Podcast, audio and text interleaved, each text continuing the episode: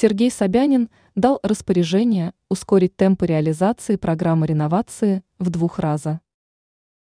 Учитывая рост темпов реализации, программы ускорения в два раза вполне возможно, необходимо будет привлечь больше строительных организаций.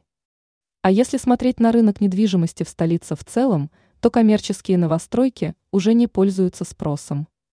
В сложившейся ситуации крупные застройщики могут согласиться на участие в реализации государственных программ.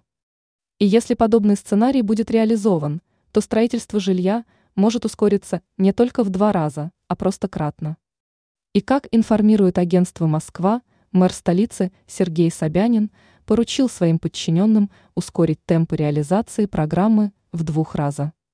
Все предпосылки для этого есть, только по документообороту – сроки обработки информации сократились в текущем году в шести раз. При этом значительно ускорились темпы демонтажа расселенных домов, на месте которых потом возводят новое жилье для участников программы.